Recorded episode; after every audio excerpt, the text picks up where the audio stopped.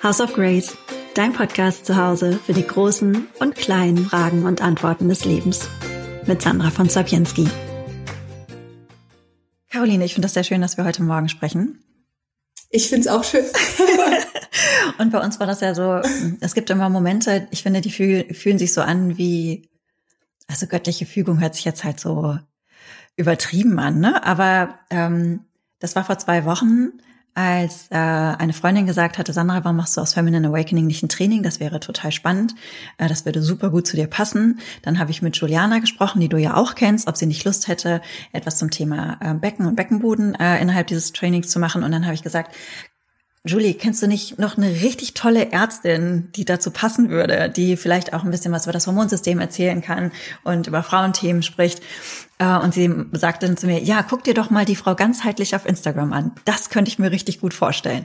Dann habe ich mir dich angeguckt, habe dich angeschrieben und das Coole war, du warst ja sofort irgendwie dabei und es gab sofort so einen Schnaggelmoment, wo es gepasst hat. Ähm, Insofern freue ich mich total. Du machst super viele spannende Sachen. Du bist äh, einmal äh, ganz normal Medizinerin. Mhm. Du hast aber einen holistischen Ansatz. Mhm. Du bist Stillberaterin. Was machst du ja. alles, Caroline? Erzähl mal.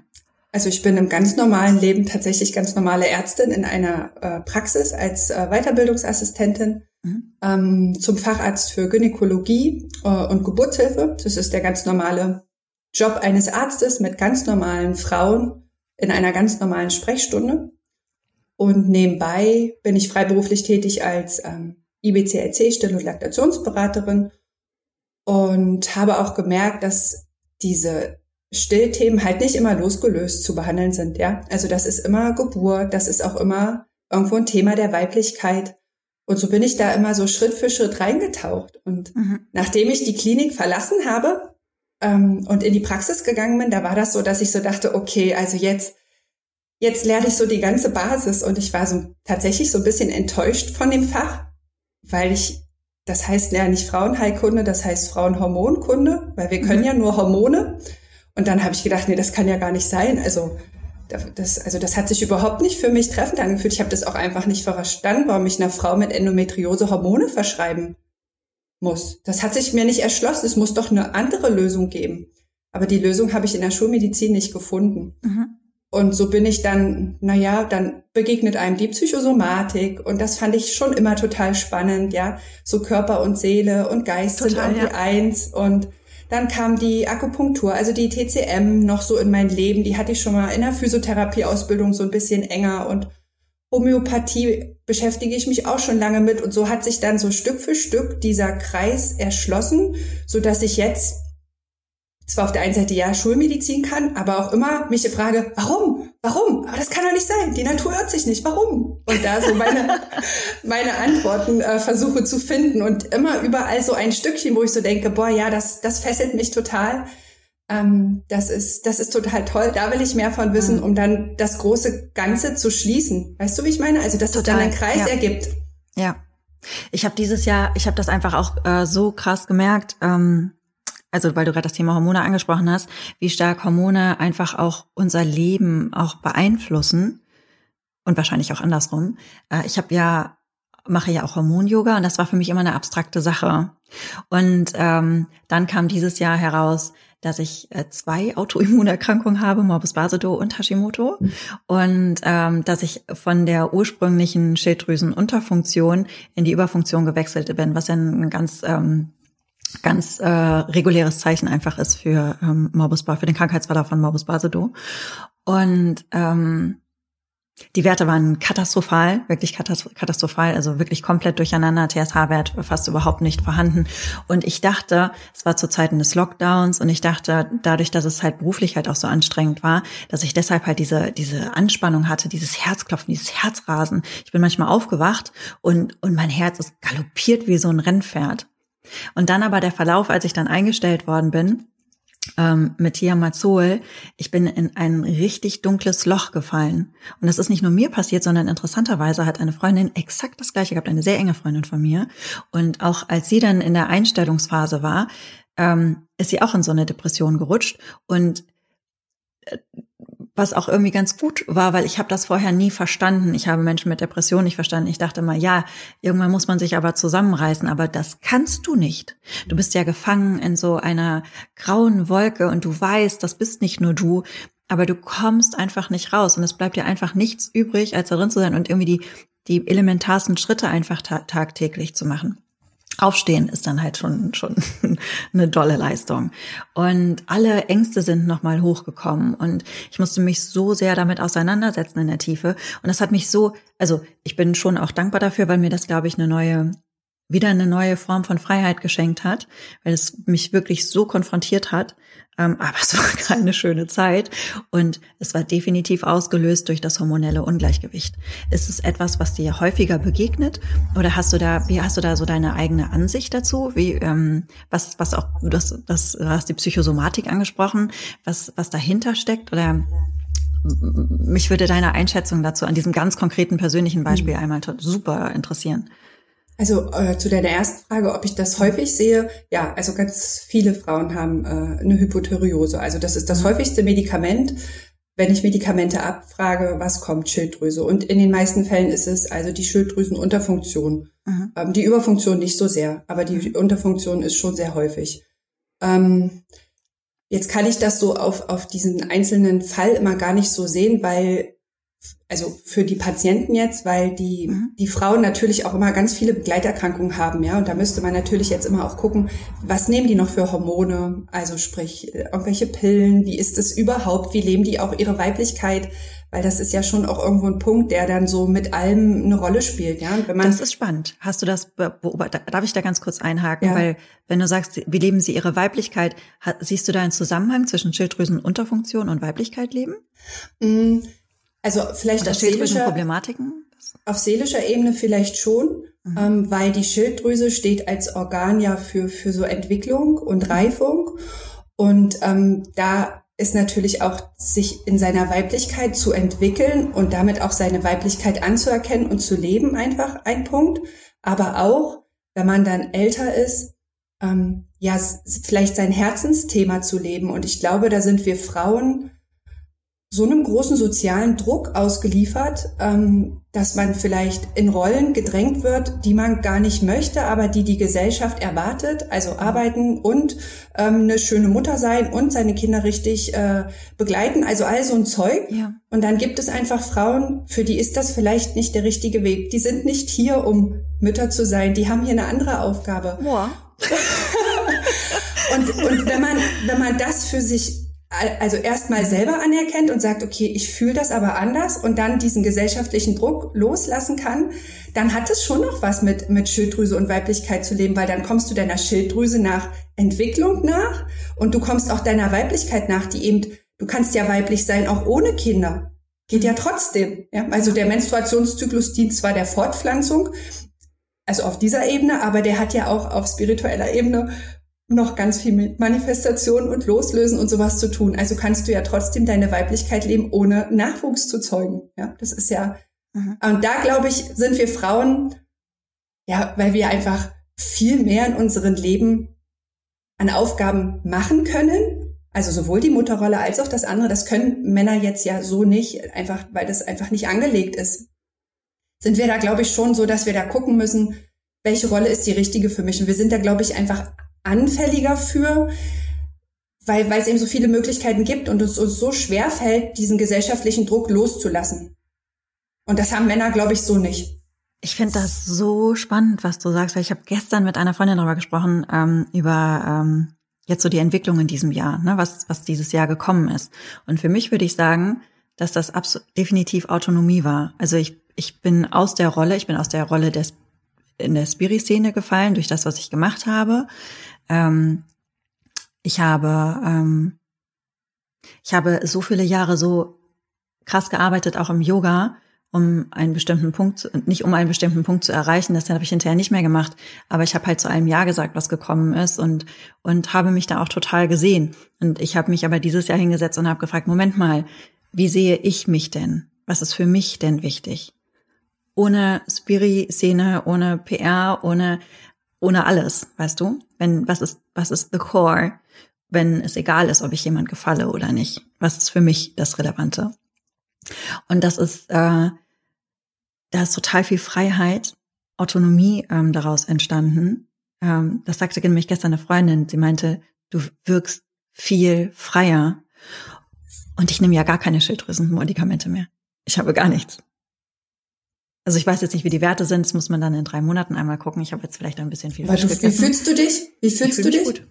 Ich schlafe okay, wunderbar. Also jetzt hatte ich, äh, jetzt habe ich wieder eine kleine Traurigkeitsphase, aber ich habe auch Liebeskummer. Insofern, das ist, glaube ich, normal. Und Lockdown ist natürlich auch ähm, herausfordernd. Aber ich habe kein Herzrasen. Ähm, ich würde sagen, mein Stoffwechsel ist normal. Ich finde, mein, ich liebe meinen Körper wirklich. Ich habe so viel Spaß gerade am Körper.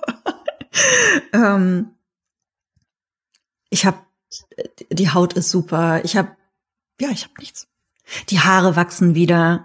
Ne? Also äh, das, das lange sind die Extensions, aber als sie jetzt letztens rausgenommen worden sind, dann siehst du ja, sieht man richtig den Verlauf. Also unten war es ganz brüchig, ganz, ganz wenig und oben, ähm, oben wachsen die viel kräftiger nach. Ne? Es ist schon, schon verrückt.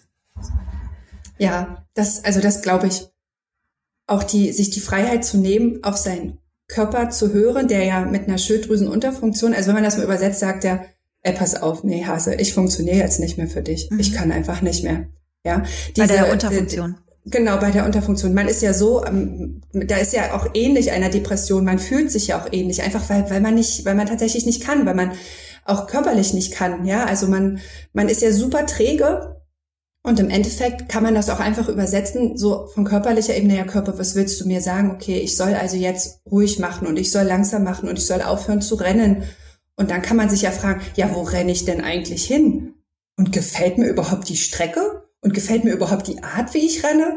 Will ich überhaupt mit allen mitrennen oder gibt es nicht irgendwo für mich einen ganz besonderen Weg? Und diese besonderen Wege, die haben wir ja alle. Und wenn wir anfangen, uns von diesen ganzen anderen Dingen zu lösen und vielleicht auch das, das Menschsein an sich anders zu betrachten, dann kann jeder so in sein Potenzial kommen. Und dann gibt es immer noch die, die es nicht schaffen und die vielleicht auch äh, krank werden und auch aus ihrer Schilddrüsenfunktionsstörung nicht rauskommen. Aber das kann man, diese Krankheit kann man auch einfach als, als Geschenk sehen, wie du das auch sagtest, weil es einen so viele Möglichkeiten gibt, nach innen zu schauen. Wenn man das denn mitkriegt. Klar, man kann die Hormone einstellen und dann funktioniert man irgendwie wieder. Aber man kann auch einfach mitnehmen, dass, ey, irgendwas passt hier gerade nicht. Und da, da schaue ich mal hin. Da schaue ich mal für mich hin, was da ist. Die Zeit nehme ich mir. Ich hatte die ähm, die äh, Unterfunktion, davon habe ich tatsächlich gar nichts gemerkt gehabt. Das ist dann, äh, ich hatte war einmal schwanger und dann habe ich das Baby verloren und dann wurde es halt eben äh, überprüft, ne, wie die Schilddrüsenwerte mhm. sind. Weil kurz danach, da war ich noch so sehr im, äh, ich fand das so faszinierend, als ich, äh, ich war ja nur sehr kurz schwanger, es waren sechs, sieben Wochen ähm, aber ich war sofort schwanger. Ja, ich habe sofort, ich konnte keinen Alkohol mehr vertragen. Ich war auf einem Junggesellenabschied eingeladen. Da wusste ich, da wusste ich das noch nicht, dass ich schwanger war. Ich habe einen Schluck Sekt getrunken, ich habe den ausgespuckt. Fast, weil ich das so ekelerregend fand. Ich war ständig müde, ich musste ständig zur Toilette. Also ich war sofort bam schwanger. Und ähm, ich wollte das dann eigentlich auch gerne wieder äh, werden, als ich dann äh, das, das Krümelchen da verloren habe. Und dann wurde das dann nochmal überprüft also mit meinem damaligen Freund, jetzt, ähm, das vielleicht nochmal einzuordnen. Und äh, da habe ich aber jetzt keine Nebenwirkung oder sowas gemerkt, habe dann das L-Tyroxin bekommen und habe das dann halt jahrelang genommen und bin dann zu meinem Hausarzt zur Überprüfung gegangen und der hat mir das einfach weiter verschrieben, obwohl ich dann schon langsam in die Überfunktion gerutscht bin. Und mhm. dann waren meine Werte halt eben so durcheinander, dass es halt eben auch zum Herzrasen kam. Es war schon wirklich fast äh, gefährlich, war sozusagen kurz vorm, vom Herzinfarkt. Und dann wurde es ja künstlich gedrosselt mit dem, ähm, mit dem Thiamazol. Und dann kam die Depression, aber es ist dann halt natürlich auch, wenn die Schilddrüse gedrosselt ist, dann ist halt, dann ja. ist genau das, was du, äh, was du beschrieben hast, ne? Mhm, ja. Dann passiert. Also das, das ist auch so so so feinstimmig dieses mhm. dieses ähm, dieses Spiel dahingehend, ja, und im Endeffekt ist das ja so ein bisschen losgelöst von der Kopfzentrale, ja, also die mit ihren ähm, Hormonen, also die sagen immer, schütte aus, schütte aus, wir brauchen mehr oder lass es, lass es, wir brauchen weniger und dann feiern, machen die da oben schon, ey, du musst aufhören, du musst aufhören. Und die Schilddrüse macht, nö, ich habe jetzt hier mein eigenes Leben, so ungefähr. Ja, ich mache jetzt hier meine eigene Party, ihr könnt mich mal, bis die da oben einfach so erschöpft sind, dass die halt nicht mehr können, ja. ja. Also es hat gekriegt schon so eine gewisse Autonomie im Endeffekt. Und dann, dann bleibt ja nur noch, also wenn wir das jetzt mal so betrachten, ja, hier, hier, hier oben, die Krone und so, ja, mhm. dann ist das so das, das Höhere und hier, ähm, das ist dann irgendwie so die Verbindung zum Körper, dass der Körper da einfach sagt, nee, nee, pass mal auf, auf dich, was da von oben kommt, da höre ich jetzt mal nicht, ich mache ja meinen eigenen Film, ja, du kannst mir ja sonst was erzählen. Deswegen ist es auch so, dass man wenn der Körper dann einem wirklich dieses, auch dieses körperliche Signal gibt von, ey, du kannst jetzt nicht und du kannst jetzt hier nur liegen und über dich selbst nachdenken, mhm. dann kann man einfach auch was in Meditation finden, weil es gar nicht anders geht. Und dann kann man mal wieder hören, ach hallo, du willst da was sagen? Ach so, ja, so siehst du das. Und wenn man das mal gespürt hat, was das eigentlich für ein wertvoller Dialog ist und den nicht immer wegdrängt, mhm. dann ist da vielleicht auch Heilung in verschiedenen Ebenen drin? Da ist total viel drin. Und Meditation war wirklich mein Rettungsanker, weil ich einfach mich mhm. nur hinsetzen konnte und still sein konnte. Einfach, einfach still sitzen. Mehr ging nicht. Still und es war genug für diesen Moment. Es war genug für diesen Moment und ähm, da habe ich sowas entdeckt, was ähm, also man redet ja oft von Lehre, Shunya im, im Sanskrit. Aber es ist, Lehre ist irgendwie fast das falsche Wort weil es sich angefühlt hat wie ein Eingehülltsein.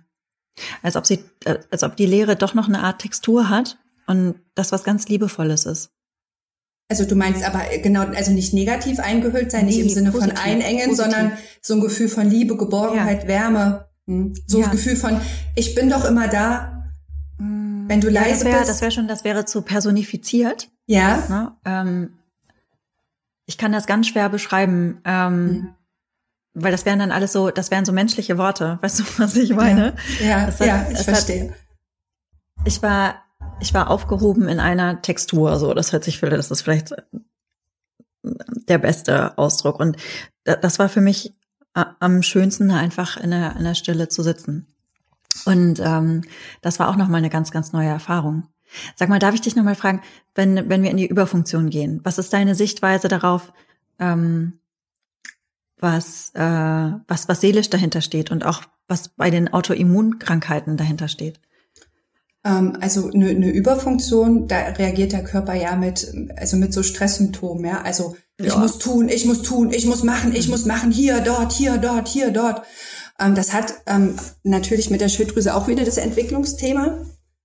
Und da kann man dann mal gerade wenn man jetzt auf den Basedruck guckt, mit den, mit den herausstehenden Augen zum Beispiel, ist das so wie, schau doch da mal hin, schau doch, siehst du's nicht? Ja. Und man kann auf seelischer Ebene versuchen, ein, ein, ein Thema zu finden, was einem das Herz bis zum Hals schlagen lässt, ohne das auf körperlicher Ebene auszuleben, sondern dass man das wirklich findet. Vielleicht ist dann diese, diese, das, was man tut, nicht das, was man eigentlich seelisch möchte. So im Sinne von, die Seele sagt, aber das passt jetzt nicht. Mhm. Ja, sondern dass man wirklich was auch im Außen in seiner Tätigkeit findet, wo man sagt, ey, dafür brenne ich so, weil im Endeffekt brennt man bei einer Überfunktion auf ja. körperlicher Ebene, Definitiv, aber vielleicht nicht mhm. auf seelischer, ja. Aber, aber eigentlich auch auf seelischer. Wobei es hat sich nochmal verändert, es hat eine andere Qualität bekommen und ähm, ich bin so einen Schritt zurückgetreten gefühlt. Und ich habe das und Thema Frauen und Weiblichkeit und, und, und Göttin und so halt eben einfach nochmal total entdeckt. Und mhm. äh, so ist ja dann auch Feminine Awakening zustande gekommen. Also ich, ich reflektiere hier gerade so. und versuche das einzuordnen, aber ich mhm. halt, äh, Eine Über spannend. Überfunktion kann auch immer noch so Konfliktthemen sein, ja, mhm. die dann, das können auch ganz alte Konfliktthemen sein, ähm, aus, äh, aus der Kindheit zum Beispiel. Das hat auch so, so diese Alarmbereitschaft ähm, auch immer was damit, dass man immer so ein bisschen vorsichtig ist, so wie, ah ja, und vielleicht so, vielleicht auch noch so ein bisschen Konkurrenzkampf und äh, vergleichen und ähm, ach, wie, wie, wie laufe ich denn da mit und nicht. Also das können, das ist so ein bisschen, fand ich so ein bisschen differenzierter zu betrachten ähm, als die Unterfunktion. Die Unterfunktion, mhm. also da kriege ich immer das Bild, das ist so wie so ein großer Sack auf der Frau und die kann sich nicht bewegen. Mhm. Ja. Und bei der Überfunktion ist es so ein bisschen wie so, ah, da noch ein bisschen, da noch ein bisschen, ja, ja, ja, das und das und das. Und eigentlich mag ich dann immer sagen, oh, komm mal her, ich drück dich mal, lass dich doch mal fallen, ich halte dich. Atme genau das durch. War, war das, was mir gefehlt hat. Ich habe es nicht gefunden, ich versuche es mir jetzt selber zu geben. Aber genau das war der Wunsch. Genau das war der Wunsch. Und dann kamen auch ganz viele alte Themen äh, hoch, mit denen ich mich dann halt eben nochmal beschäftigen musste. Hm. Und wenn man das jetzt als Autoimmunerkrankheit mit betrachtet, dann ist natürlich das Immunsystem immer noch äh, mitzusehen. Und das Immunsystem wer steht ja so für Abwehr und ähm, Kampfmodus. Also das ist schon so krass, dass dein Körper da jetzt kämpft. Also weißt du, weißt du, wie ich meine? Mhm. Ähm, das reicht jetzt nicht mehr so wie, sondern da geht es dann schon wirklich auch ums Eingemachte. Wenn man das jetzt aber bei einer Unterfunktion betrachtet, ähm, dann ist das, das im Endeffekt ist die Schilddrüse danach dann zerstört weil das so lange kämpft, bis die nicht mehr funktioniert. Mhm. Aber da geht, da kommt immer noch dieses, diese Abwehr, dieser Kampf, also da kämpfen dann, kannst du dir vorstellen, so, da kämpfen uns voll so. Hast du das Gefühl, dass das mehr geworden ist? Die Schilddrüsenerkrankung oder ähm, die hormonellen Problematiken? Ähm, ja, schon. Wobei ich da jetzt nicht weiß, ob einfach sich meine Perspektive geändert mhm. hat, weil mir das mehr auffällt oder ob das wirklich so ist. Also mhm in der, auch, ja, auch in der Klinik ist mir das immer mal aufgefallen, wenn man so einfach so mhm. die, die Standardfragen abgefragt hat.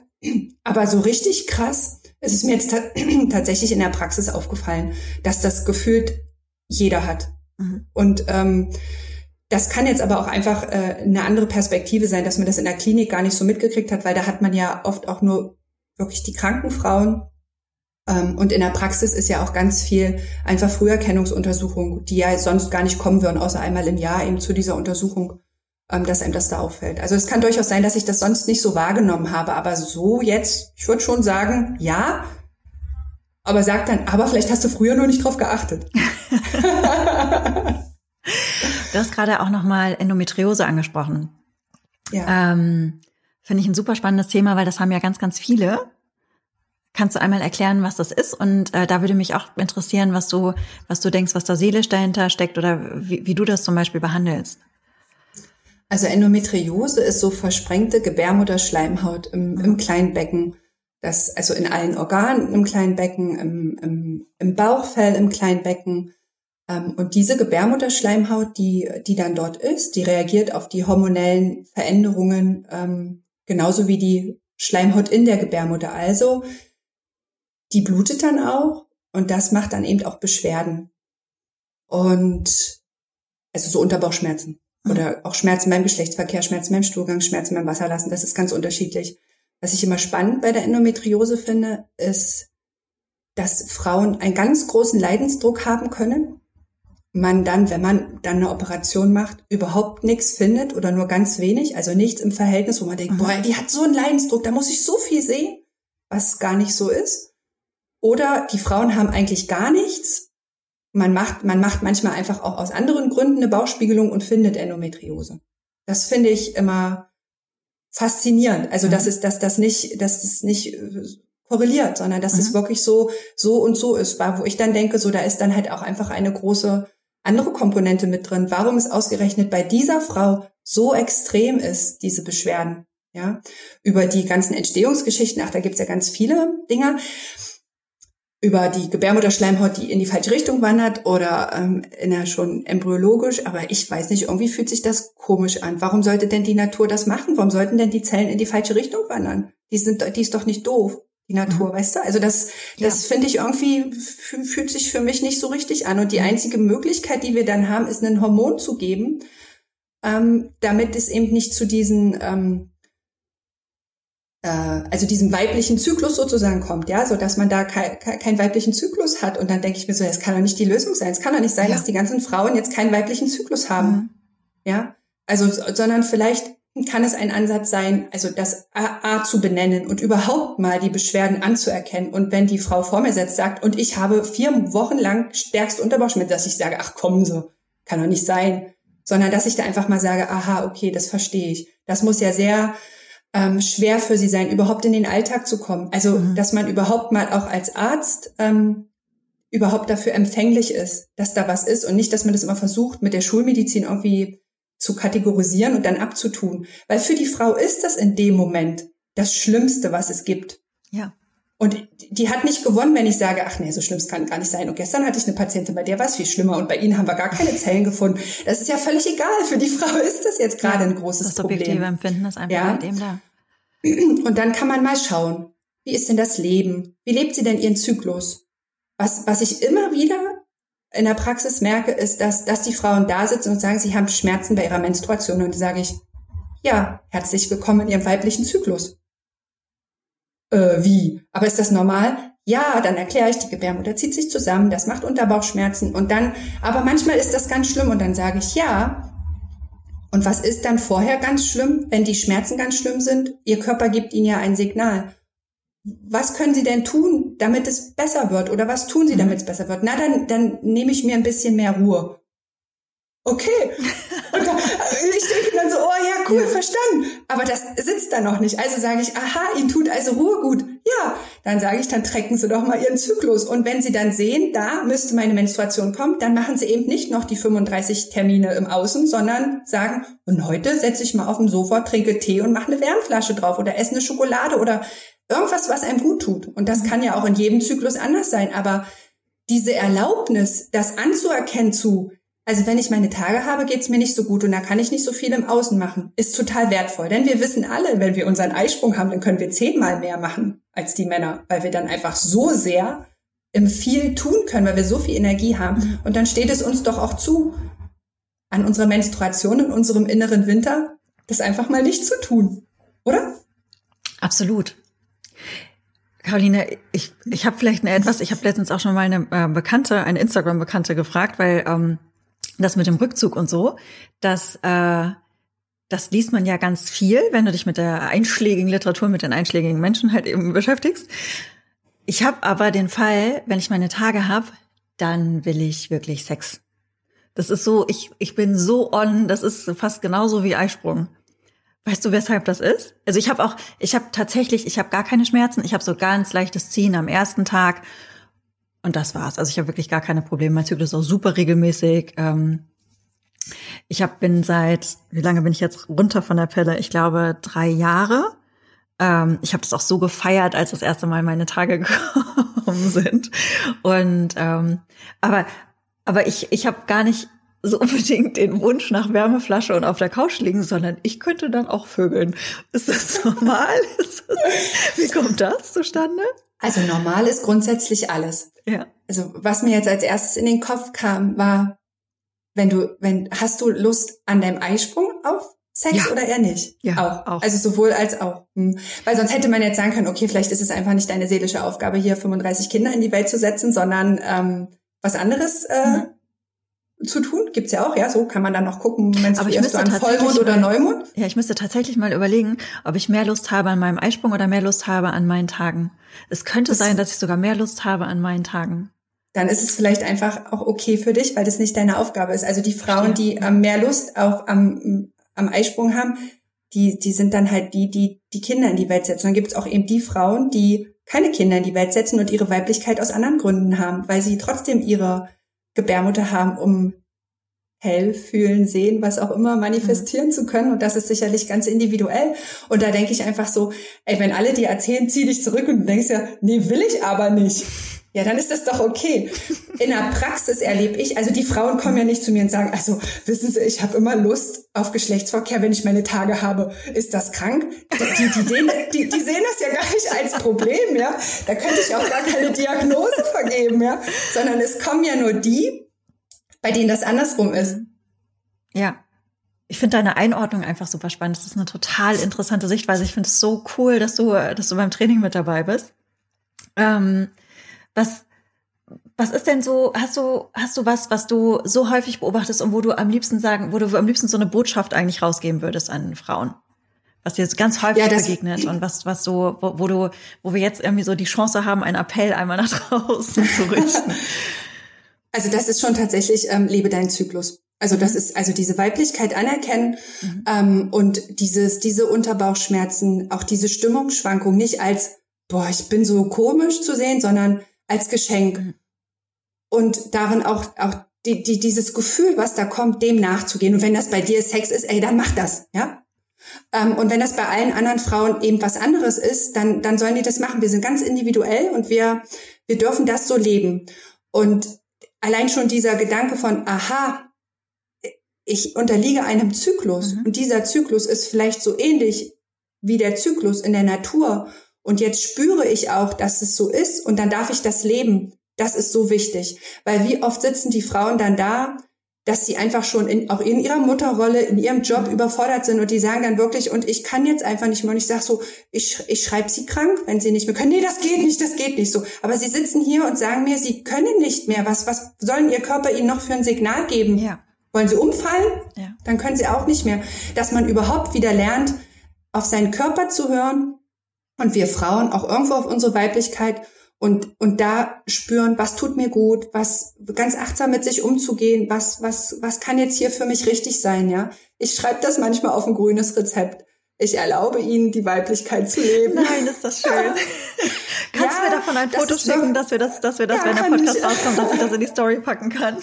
Ja, das, das mache ich wirklich. Oder sowas wie Selbstfürsorge, das schreibe ich auch mal aufs Rezept auf. Ja, weil das, weil das so wichtig ist. Und ich hatte mal eine Frau, das war so toll, da haben wir auch ganz viel, ja, so über das Muttersein und auch über die Selbstfürsorge und wie sehr man sich da auch vergisst und dass es den Kindern nur gut gehen kann, wenn es einem selbst gut geht und das, was mhm. man alles so hört. Und dann habe ich da, habe ich ihr ein, äh, neben dem Pillenrezept auch dieses Rezept mit der Selbstfürsorge mhm. gegeben, mit einem Arztstempel drauf und richtig bedruckt. Und die war so gerührt, die hat das an ihr Herz genommen und dann hat sie sich so eine Träne verdrückt und das hat mich auch so berührt. Ja. Und dann hat sie glatt ihr richtiges Rezept vergessen. Aber die war, da, da habe ich so gedacht, boah, das ist so krass. Das war für mich, ja. war das jetzt so einfach, ihr das mhm. so zu offenbaren. Aber für sie war das so ein, wahrscheinlich so ein Riesenschritt, ja das so zu leben, dass ich dachte so, das ist ja krass, das war mir gar nicht so klar, dass das für andere so ein Riesenschritt ist, weil das doch für mich so klar ist. Weißt du, da darf ich ja. auch immer selber mich nochmal reflektieren. Ja, aber schön, dass du da bist, um äh, die Frauen daran zu erinnern und äh, schön, dass ja. es dich gibt. Danke für das Gespräch. Ich habe total viel gelernt. Caroline, wo kann man dich finden? Magst du einmal kurz deine also Website also, und dein Instagram vielleicht sagen? Also mein Instagram-Account ist äh, die Frau ganzheitlich, die Punkt Frau ganzheitlich, Frau Punkt ganzheitlich. Ähm, also mit Punkt dazwischen. Mhm. So, jetzt habe ich den Satz. ähm, man, man, meine Stillberatungsleistung findet man auf www.still-liebe.de. Und ich habe sogar eine Webseite, die heißt die Frau ganzheitlich, da ist aber noch nichts drauf. Da findet man mich nicht. Ansonsten kann, mir nie, kann man mir eine E-Mail schreiben, auch die Frau ganzheitlich mit Punkten at googlemail.com. Aber Instagram ist so das, was ich am liebsten mag. Ich mag es auch super gerne. Ich bin froh, dass wir uns darüber gefunden haben. Caroline, ja. ganz, ganz vielen Dank. Äh, ich wünsche dir noch einen ganz schönen Tag und vielen Dank für die vielen interessanten Infos. Ich freue mich auf das Rezeptfoto. Ja, das mache ich. Ich habe vielen Dank, dass ich dabei sein durfte. Das war eine neue Folge von House of Grace. Ich hoffe, diese Episode hat dir gefallen und falls das der Fall gewesen ist, freue ich mich sehr, wenn du zum Beispiel auf Apple Podcast eine Bewertung hinterlassen würdest und vielleicht hast du ja auch Lust, House of Grace zu folgen. Das kannst du zum Beispiel bei Spotify, Apple Podcast oder dieser tun. Mich persönlich, Sandra von Zobjenski, findest du auf Instagram. Den Link dazu gibt es in den Show Notes und ich freue mich riesig über Feedback, Kommentare, Anregungen, auch per E-Mail an podcast at house-off-grace.de.